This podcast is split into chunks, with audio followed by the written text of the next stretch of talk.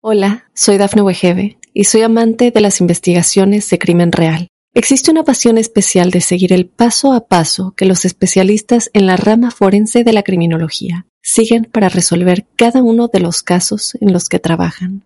Si tú, como yo, eres una de las personas que encuentran fascinante escuchar este tipo de investigaciones, te invito a escuchar el podcast Trazos Criminales con la experta en perfilación criminal, Laura Quiñones Orquiza, en tu plataforma de audio favorita.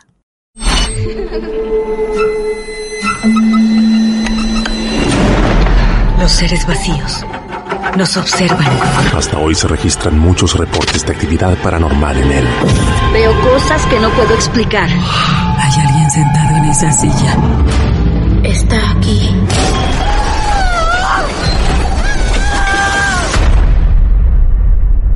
Solo quiero salir de aquí.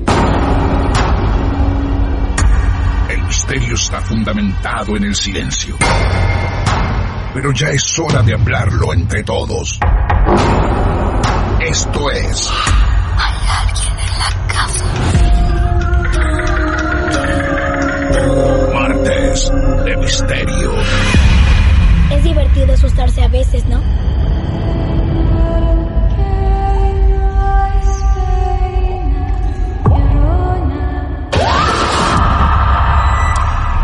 ¿Quieres hablar con alguna de nosotras?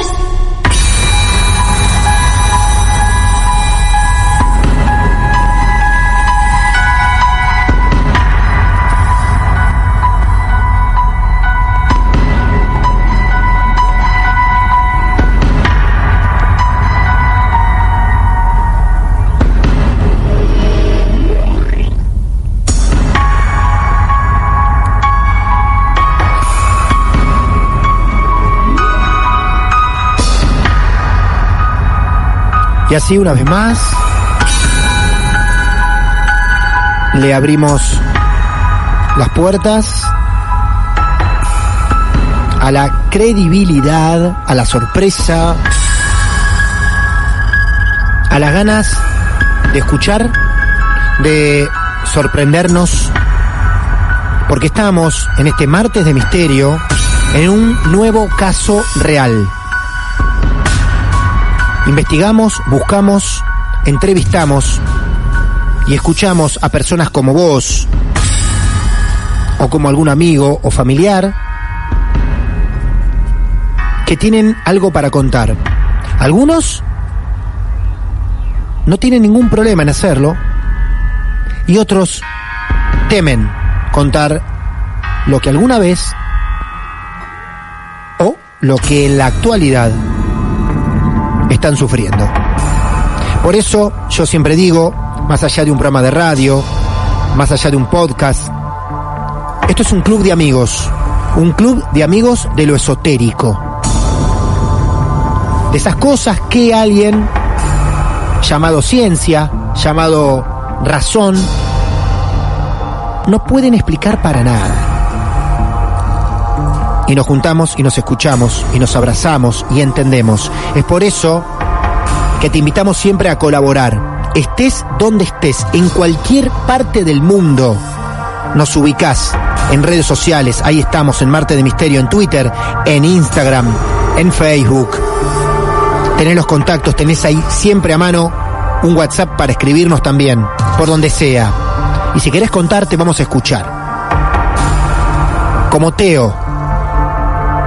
No nos vamos muy lejos de Mar del Plata, apenas viajamos unos kilómetros, 400 aproximadamente, y nos vamos a Capital Federal, Buenos Aires. Ahí nos está esperando Teo para contarnos a todos su historia. Teo, buenas noches. Teo, Bien, bien, todo tranquilo. ¿todo en orden? Sí, todo en orden. Bueno, lo perdimos por un rato. No quise decir murió Teo porque es fuerte para decirlo en este momento. Prefiero decir murió el teléfono. Y acá estamos. ¿Cómo te va, viejo? ¿Bien? Bien, todo tranquilo. Bueno, me alegro. Teo, ¿cuántos años tenés? 17. Joven Teo, de los más jóvenes que han participado en esta historia. No el más joven, pero sí de los más jovencitos. Bueno, Teo, mira, acá el plan es muy sencillo. Vos estás hablando por teléfono con alguien que puede ser un amigo y al cual le vas a contar, si es que alguna vez lo hiciste, a manera de cuento, de narración, lo que has vivido. Esta historia ¿Es de hace cuándo, Teo, más o menos? ¿Cuánto tiempo? Y calculale cuatro años. Cuatro años. Cuando me fui de viaje de egresados a Córdoba. ¿Que de- ¿Viaje de egresado de que de primaria? Sí, de primaria. Uy, qué chiquitos. Era chiquito. Qué chiquito, Teo. Me da cosita. Es muy chico. Bueno, a ver, nos remontamos. Viaje de egresados. Ahí van, todos juntos, para Córdoba. Sí. Bien. Eh, yo voy a colegio católico Sí. desde toda la vida, de jardín, salita de cuatro. Ajá. Eh, y el colegio mismo tiene una congregación de monjas. Mirá. Entonces, eh, tenemos un, un lugar que es donde se va al colegio de viaje de egresados, Sí. que queda en Agua de Oro Ajá. y que es un establecimiento mismo de las monjas. Agua de oro. Eso lo podemos googlear, eso podemos encontrar el lugar. Agua de oro. Sí, sí, sí, sí, es encontrable. Bien, agua de oro vamos a poner. Agua de oro, Córdoba. ¿No? Sí, eso es el pueblo. El Pue- lugar nunca lo pude encontrar en Maps, porque es muy difícil.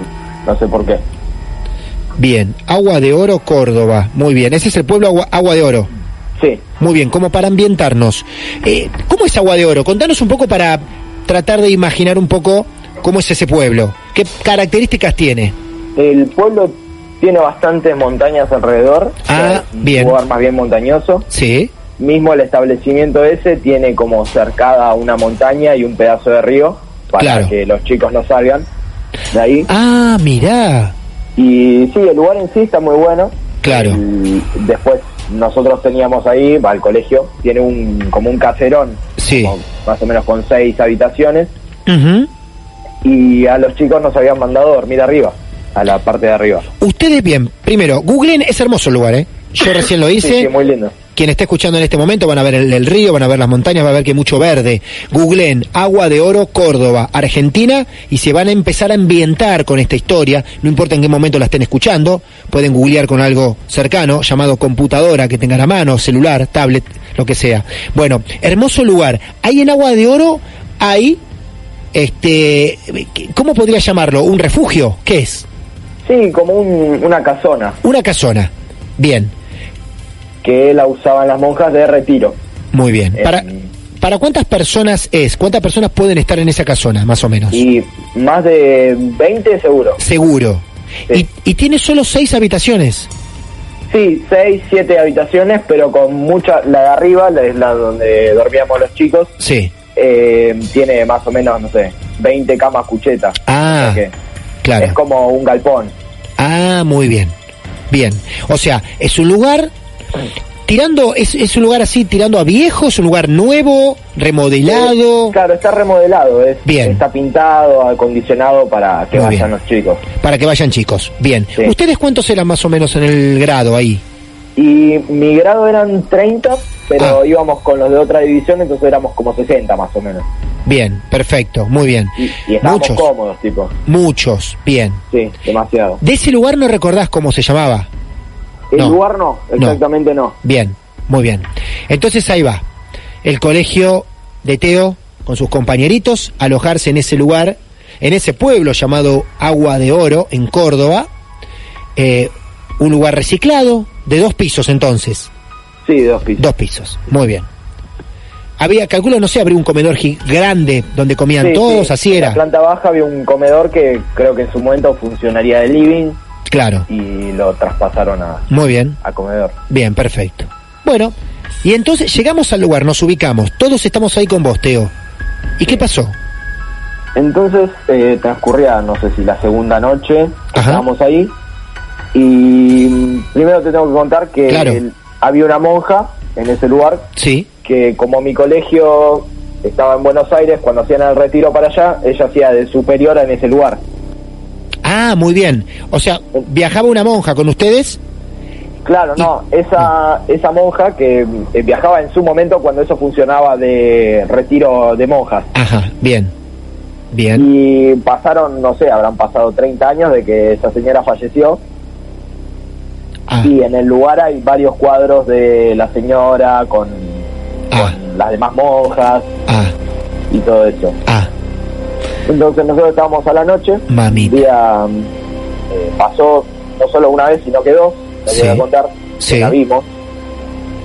Eh, la primera noche estábamos jugando a las escondidas y todos nos tenían que buscar a mi amigo y a mí. Ajá. Y había un lugar que era como una- como un zoom que Sí. tenía un lavarropa, un lavarropa no, una tina para lavar la ropa, Sí. la palabra, Sí, claro. para lavar la ropa. Bien. Y nosotros, como era de cemento y era grande, nos escondimos abajo. Perdón. tenía una- Ustedes, ustedes, se, una ventana. perdón, ustedes se esconden en ese Zoom y se meten abajo de esa tina gigante de cemento para lavar la ropa. Claro. Bien. Para que no nos encuentren. Claro. Y enfrente teníamos una ventana, un ventanal grande, eh, que en ese momento no tenía vidrio, tipo estaba desvidriado por cualquier cosa de que los chicos se golpeen a la noche corriendo por ahí, porque generalmente ese lugar era todo oscuro. Y A ver, a ver, perdón, perdón, perdón. Había una ventana muy grande y no tenía vidrio.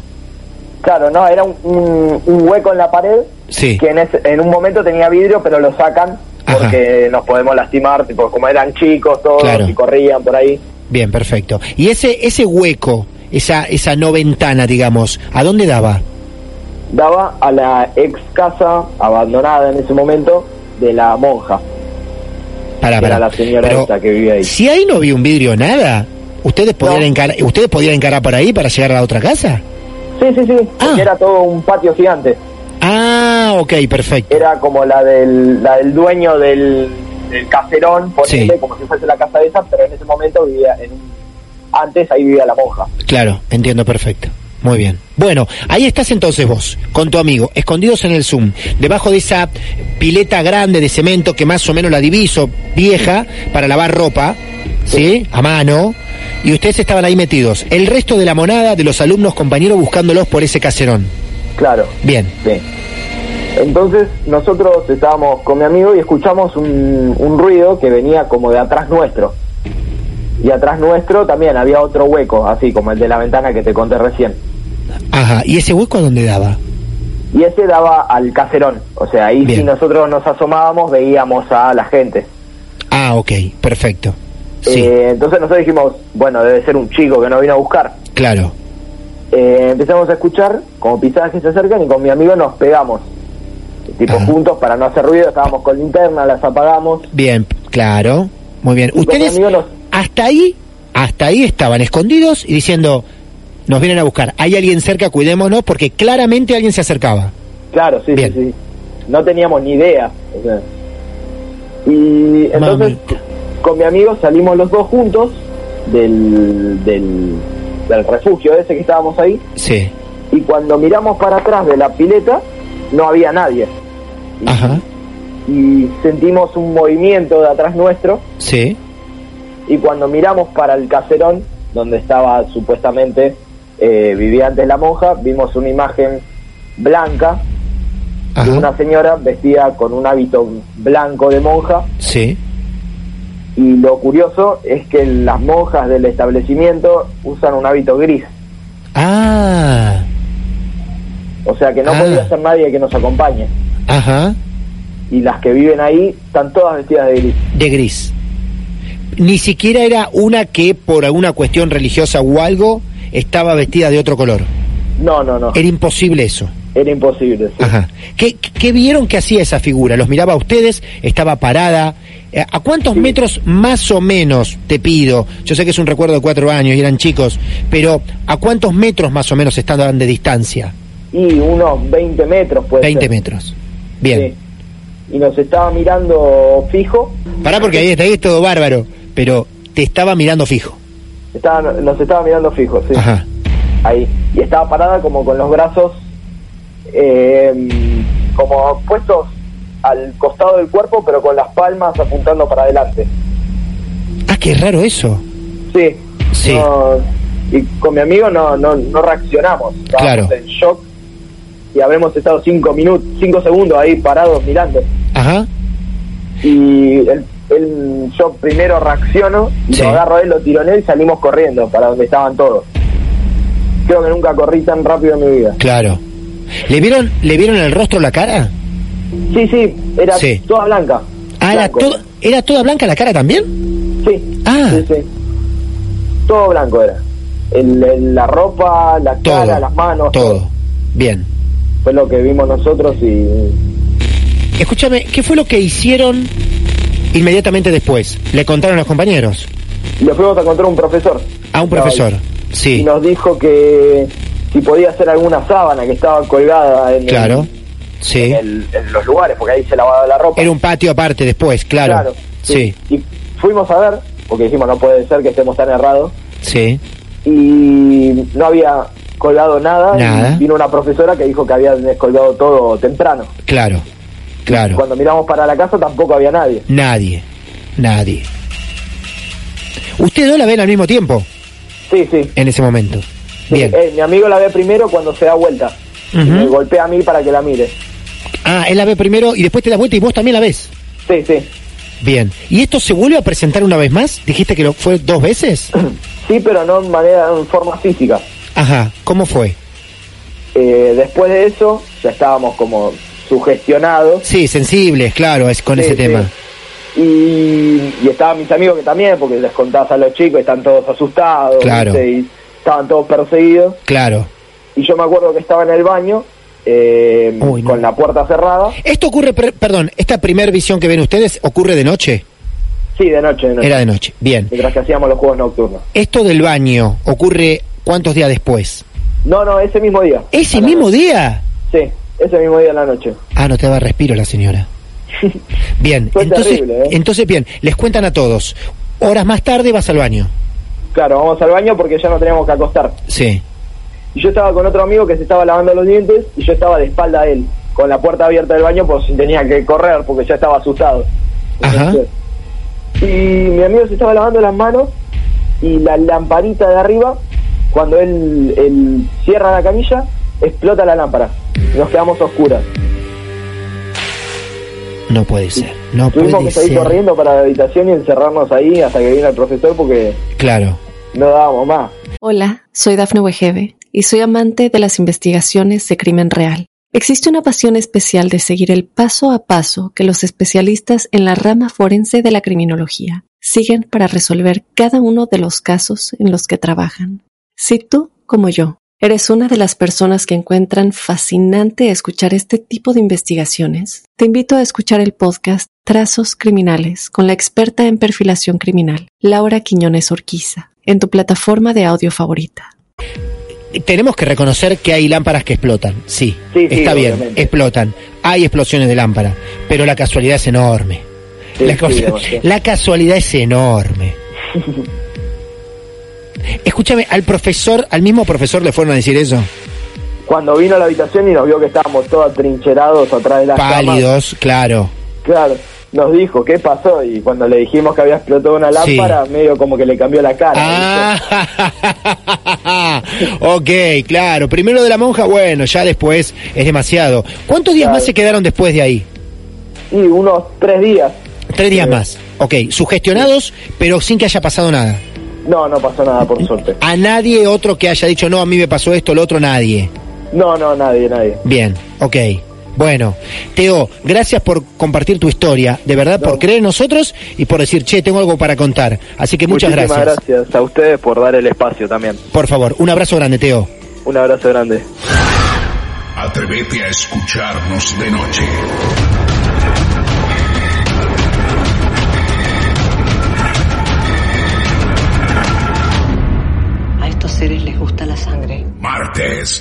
Misterio.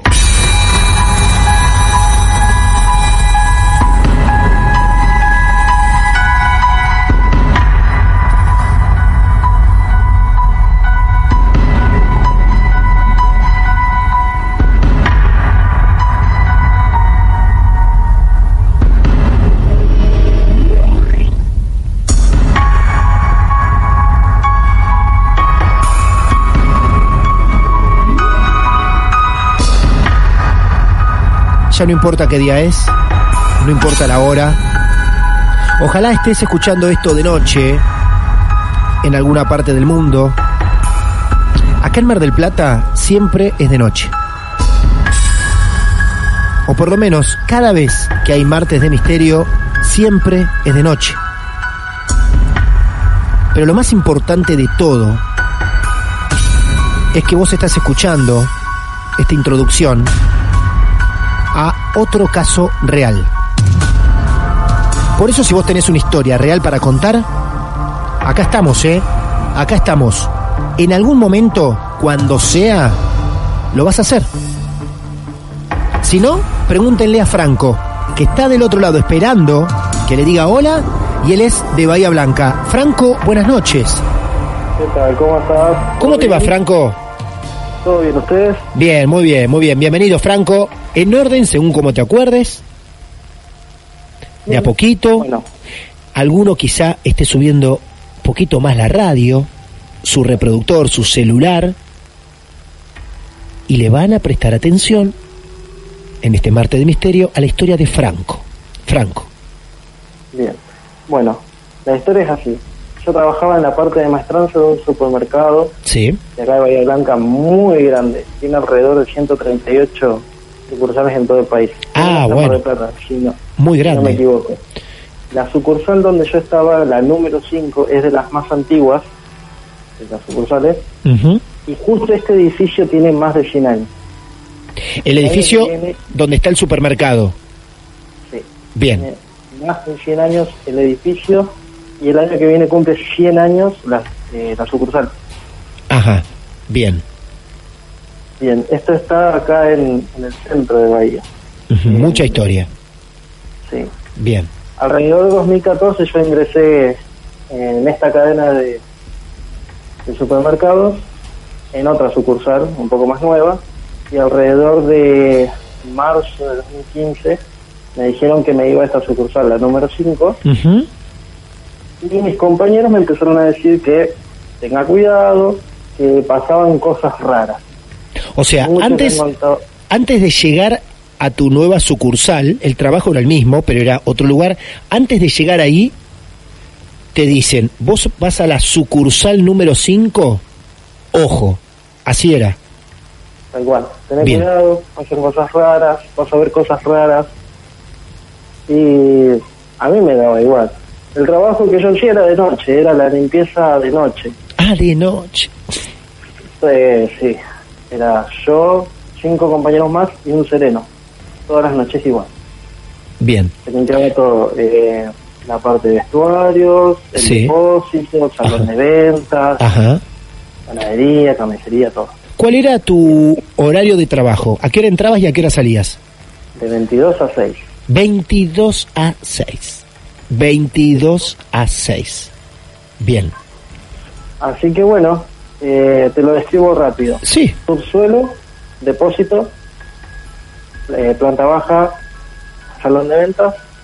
Primer piso era la administración de un, una tarjeta de crédito Ajá.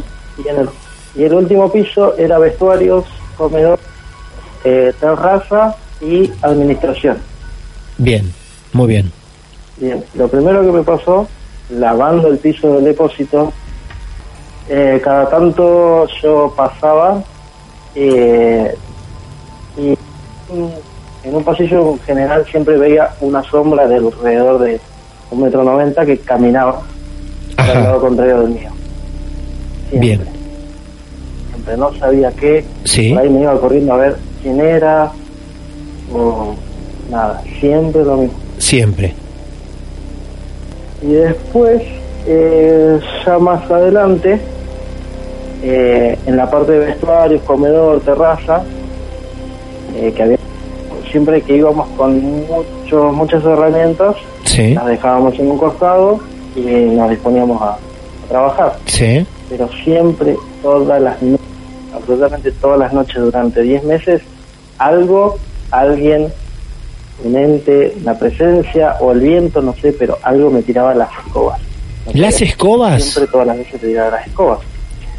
Que hay un caso en general. Una compañera mía Sí. estaba una vez lavando los vestuarios y siente que de atrás le dicen, hace frío, ¿no? Sí, la verdad que sí. No. Pero cuando se da cuenta, no hay nadie, No. nadie. Fue tan, una voz de, de un hombre grande. fue tan natural que ella le contestó esa voz. Sí, Porque eh, eh, hay algo raro en, en trabajar de noche, no no te das cuenta de lo que pasa alrededor. Estás muy encasillado en trabajar y nada más, pero Claro. en ese momento es- mi compañera se dio cuenta Sí. no lo podía creer. Y bueno, después hay varias eh, de gente que han visto correr por los pasillos de las góndolas. Sí. Eh, siempre dicen que es una mujer que, que pasa corriendo por entre las góndolas, que justo llega al pasillo de entrar y cuando llegan a ver no hay nadie. Siempre, Eh, siempre, muchos testigos vieron una mujer siempre ahí, en la parte del supermercado.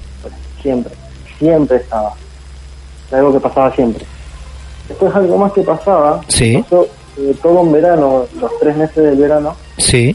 eh, fue que en la administración es una parte que está en la terraza, es una parte que está cerrada totalmente. Se abre a la mañana, antes del cierre no se vuelve a abrir hasta el otro día. Bien. ¿Qué pasó? Los tres meses de verano saltaban la alarma de los sensores de movimiento, Mira vos. todas las noches. Todas las noches, sensores de movimiento. En ese momento, el freno daba aviso a, a la empresa de seguridad, la empresa de seguridad técnico eh, y otro guardia para registrar, registraban, calibraban y listo, cerraban de nuevo. Claro. A la, la noche siguiente pasaba de nuevo. Bien, tenemos eh, presencias que hablan, una mujer que se mueve por las góndolas del supermercado, un fantasma o una energía que todas las noches disparaba alarmas y tiraba escobas. Sí, a todo este collage, eso. a todo este collage de cosas hay más todavía. Sí, hay un par de cosas más. A ver. Eh, bueno, eh, hay tres casos en una escalera que es la que lleva desde lo- la planta baja hasta, Sí. hasta la terraza, pasando por, eh, por la parte de, de esta administración de la tarjeta de crédito, Ajá. donde se han caído tres personas, que yo sepa. Dos que son compañeros, sienten que los ha empujado alguien. No. algo, Apa. y en esa en esa escalera hay una cámara Sí. Eh, después una mujer en, eh, en de día han dicho que también dijo que algo la empujó pero cuando ven las cámaras no hay nada más que ella al lado de, la escalera Y Que se ve y se ve como ella cae por la escalera. sí sí, Es- sí, sí. Escúchame, pero cuando la ven caer, ¿notan como que a lo mejor algo, una presencia invisible, alguna energía invisible, eh, la No. empuja? ¿Se nota que el cuerpo caiga después que haya sido empujado? Se nota que como un hombro se le va Ah, se cae pero solamente eso no, no, no, claro, no, está bien. La cámara no toma nada, pero ustedes sí ven el movimiento como que el hombro de golpe así se le va, algo lo empuja de atrás. Tal cual. Y, ¿Y qué más? Bueno, una de las últimas cosas que me pasó eh, justo el día que yo me iba a esa sucursal, Sí, eh, que fue alrededor de eh, mayo de 2016, si no ajá, me equivoco. sí, Eh, lo que pasó, yo estaba la- limpiando un baño, que es el baño de discapacitados, sí, y estaba lavando lo que es la, la pileta del lavamanos, con las canillas cerradas, todo normal, el sí, espejo, todo normal. Estaba limpiando un poquito la, la pileta y empieza a correr el agua sola. no, Y sigue no, corriendo el agua y me fijo las canillas, capaz las, las di vuelta sin querer, pero no. Estaban cerradas y las dejé un rato, terminé de limpiar y lo que pensé, digo, bueno, es Benito. Y le grito, Benito, basta, cortala. Y en ese momento paró. no, Me quedé helado unos 5 segundos, terminé terminé mi trabajo, cerré la puerta con llave y ahí terminó. Eso fue casi tu despedida de la sucursal número 5, ¿no? ¿Cómo? Esa fue tu despedida de la sucursal número 5. Exacto. Franco, escúchame, em, cuando tus compañeros te avisaron y te dijeron, si vas para allá, tené cuidado, ¿qué hubieras preferido? ¿Que no digan nada o ser advertido como lo fuiste? Eh, la verdad que me dio igual porque no, no esperaba nada. Yo sabía que pasan cosas raras en esa sucursal. Bien. Algo había escuchado alguna vez Claro, y cuando me dijeron tener cuidado pasan cosas raras es como una piedrita más. Bien, está perfecto. Eh, Franco, gracias por, por comunicarte con nosotros. Te queríamos despedir como debe ser. Te agradecemos la historia que nos contaste de verdad y gracias por confiar. ¿eh? No, gracias a ustedes. Quería Sí, lo último. sí, Lo último, último. claro. Bueno, eh, yo lo comenté una vez cuando volví a la sucursal 28 a mis co- otros compañeros, compañeros nuevos, Bien. de lo que ha- me había pasado. Y bueno, eh, la señora de uno de mis compañeros me, me dijo que ella investigó algo. Ah, ah, Y el lugar anteriormente, antes de ser supermercado, se llamaba, déjame que lo encontré, sí, tranquilo. Tiene, Eh. sí. Hola, soy Dafne Wegebe y soy amante de las investigaciones de crimen real. Existe una pasión especial de seguir el paso a paso que los especialistas en la rama forense de la criminología siguen para resolver cada uno de los casos en los que trabajan. Si tú, como yo, eres una de las personas que encuentran fascinante escuchar este tipo de investigaciones, te invito a escuchar el podcast Trazos Criminales con la experta en perfilación criminal, Laura Quiñones Orquiza, en tu plataforma de audio favorita.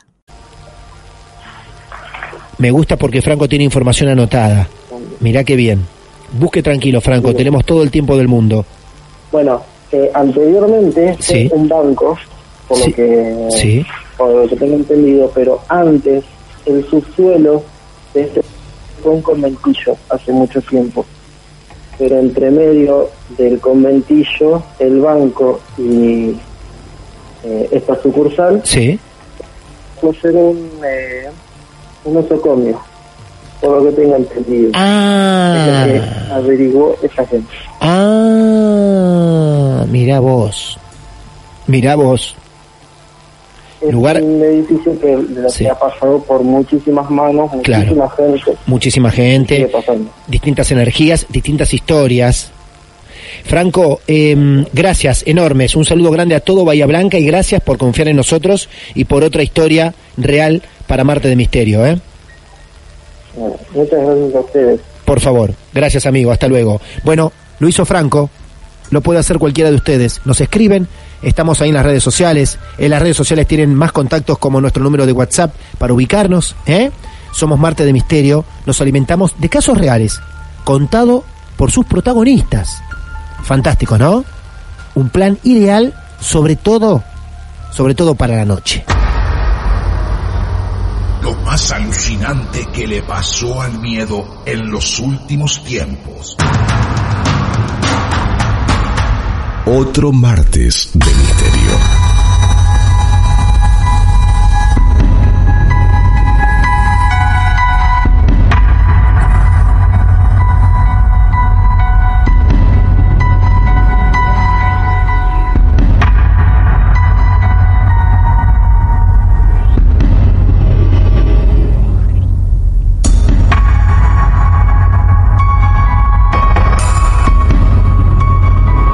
Y así la historia se sigue escribiendo, van pasando los capítulos, van pasando los encuentros. Y en estos martes de misterio nos seguimos regalando casos reales.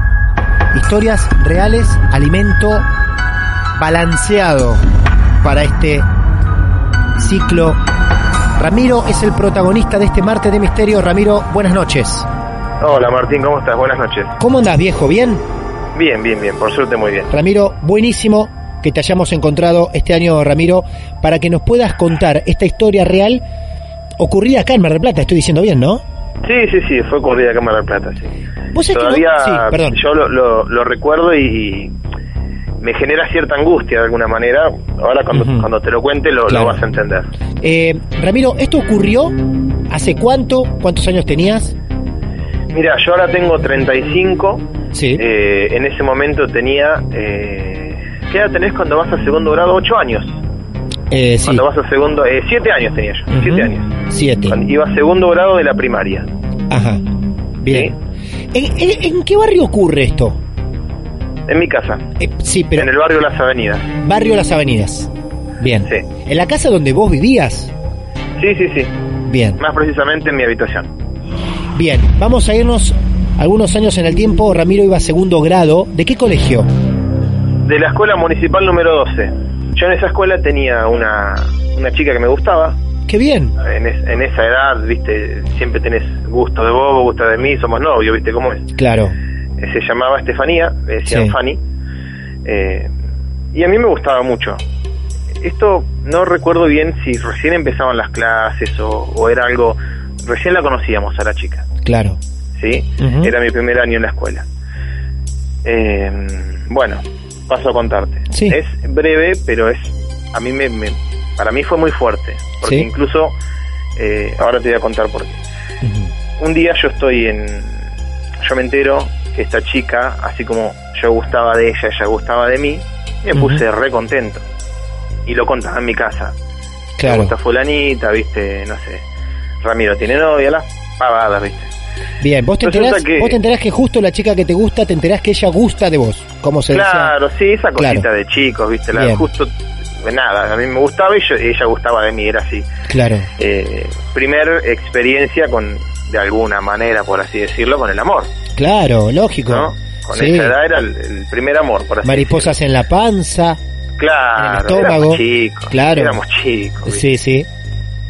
pero la cuestión que sí, era mi, mi- fue mi primer mi primer noviecita de, por así decirlo, de, de la infancia.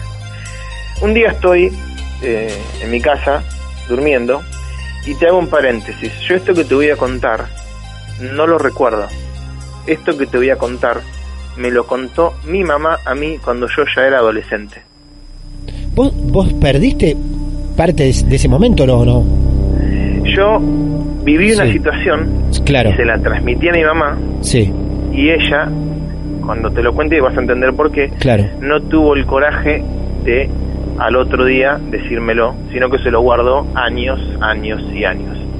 Y después te lo contó. Algo se lo, se lo guardó, no sé, Sí. 10 años, por decirte 10 algo. años. Y un día te lo cuenta. Y un día, sí, en- entre lágrimas me lo... Claro. Em, yo estaba durmiendo, todo oscuro, y me levanté de la cama, fui a la cama de mis viejos y le dije, mamá, hay una nena sentada en la punta de mi cama. Mami. Yo, obviamente, no veía nada, lo que habré visto era una silueta. Sí. Bueno, mi vieja habrá pensado, eh, bueno, ahora tiene una pesadilla, lo que sea, me volvió a llevar a la cama. Lógico. Al otro día yo voy a la escuela y entero en la escuela que esa madrugada Fanny y su familia se habían matado en un accidente de tránsito en la ruta 2. Ah, por Dios. En ese momento, si no me equivoco, la ruta 2 era ruta, Sí. no era autovía. eh, y esa madrugada ellos chocaron y perdieron la vida todos. Papá, mamá, ella y no sé si tenía algún hermano. Ajá. Cuando yo llego al colegio le cuento esto a mi vieja, mi vieja se le, por lo que ella me dice, se atragantó Claro. de, de- de la angustia porque la noche anterior a la madrugada yo le había dicho que había una nena sentada en mi cama. Entonces, ¿cuál fue la conclusión que nosotros sacamos? Sí. Se vino a despedir. ¿Vos en ese momento no, no llegaste a, a- a interpretar que era ella? ¿Que era Estefanía? No, No. eh, en, en ese momento no, yo no... Seguramente no vi, lo que yo pude haber visto es una silueta, Claro. porque estaba todo oscuro. Eh, yo dormí a oscuras, ¿viste? Pero la realidad es que no, no tengo recuerdos. Sí. sí me generó obviamente al otro día cuando fui al colegio mucha angustia, pero igual en ese momento es como que sos tan chico que por ahí hay cosas que te generan angustia, pero como que las superás, ¿viste? Cuando sos chico superás las cosas más fácil por ahí. Ajá. Entendés menos por ahí, no sé. Sí, sí. Pero sí Pero me eso generó sí, algo muy fuerte cuando me enteré de grande. claro. Y al día de hoy que yo, eh, cuando he contado esto en algún círculo íntimo, se me queda mirando como diciendo, ¿viste? Es, es increíble. Pero pasó. Lo más curioso de todo que vos olvidaste completamente esto. Sí. ¿Y por qué te lo vuelve a contar tu mamá? Porque ella siempre lo tuvo guardado, Sí. siempre creyó eso, que, que Fanny se había venido a despedir Sí. de alguna manera y, y nada, y en algún momento, bueno, me lo tuvo que decir, sintió que, que era el momento de decírmelo y me lo dijo. Eh, quizás si me lo hubiese dicho en ese momento yo no lo hubiese entendido, o quizás me hubiese asustado, o qué sé yo, la verdad que no sé. no lo sé, pero nada, yo cada vez que, que lo recuerdo, que recuerdo esa charla o que, o que me imagino la situación, eh, me genera angustia, porque a veces uno dice es creer o reventar. Sí. Eh, a a veces uno dice yo para, para creer en algo tengo que haberlo visto. Bueno, yo sé que lo viví. Y, y no solo sé que lo viví, sino que yo lo transmití sin saber qué estaba pasando, porque la realidad es que yo no tenía ni idea que, que ella había tenido el accidente, ¿entendés? Yo me enteré del accidente al otro día. A la madrugada, cuando a ella le ocurre esto, yo tuve una nena sentada en la punta de mi cama. ¿Es una coincidencia? ¿Fue una pesadilla? ¿O tengo que creer que ella verdaderamente vino a despedirse? No, aparte que loco porque los, los chicos suelen decir, tuve un sueño, mamá soñé tal cosa, se despiertan llorando o van hasta la Claro. habitación y suelen decir, soñé esto feo, me quiero quedar acá a dormir, no quiero volver a mi habitación. Ahora vos fuiste claramente a decirle, tengo una chica sentada en los pies de mi cama. Cuando tu mamá te lo cuenta, vos, en tu mente está esa imagen, te ves vos en la cama, eh, en tu habitación, viendo esa Sí, yo me figura, veo, me veo en la habitación y la veo yo sentada. Yo La cuando ves. lo pienso, la, la veo yo sentada. la ves sentada. Sí. Pero bueno, nada, fue, fue fuerte. Y siempre La creo- coincidencia, la coincidencia es atroz. Porque aparte vos nunca habías presentado un caso así en tu casa. Justo la noche en que vas a tu mamá y le decís esto, al otro día te enterás el fallecimiento de, de la nena. Claro, Claro. a la madrugada, tal cual, a la misma hora seguramente fue. Es así, porque yo, yo creo que es eso. Claro. Yo soy bastante reacio a creer algunas cosas si no las veo, si no las vivo, pero yo cuando recuerdo eso digo, sí, hay algo más. Bien. Ramiro, gracias por tu historia. No, por favor, gracias a ustedes y por darme la posibilidad y darle la posibilidad a la gente de poder por ahí contar cosas que uno no, no se anima, no se atreve o... Bueno, está bueno que haya un espacio único Claro. porque es un espacio único donde te permiten poder hablar de estas cosas que yo creo que a más de uno nos pasan o nos han pasado Claro. y que a veces por miedo al que dirán, o por miedo a que no te crean o, no- o te lo pasen por alto, uno no los cuenta y se guarda. Claro. Y nada, gracias por la oportunidad. No, por favor. Bueno, un abrazo grande. Adiós. Chao, chicos. El mal viene en formato podcast. Martes de Misterio. Hola, soy Dafne Wegebe y soy amante de las investigaciones de crimen real. Existe una pasión especial de seguir el paso a paso que los especialistas en la rama forense de la criminología siguen para resolver cada uno de los casos en los que trabajan. Si tú, como yo, eres una de las personas que encuentran fascinante escuchar este tipo de investigaciones, te invito a escuchar el podcast Trazos Criminales con la experta en perfilación criminal, Laura Quiñones Orquiza, en tu plataforma de audio favorita.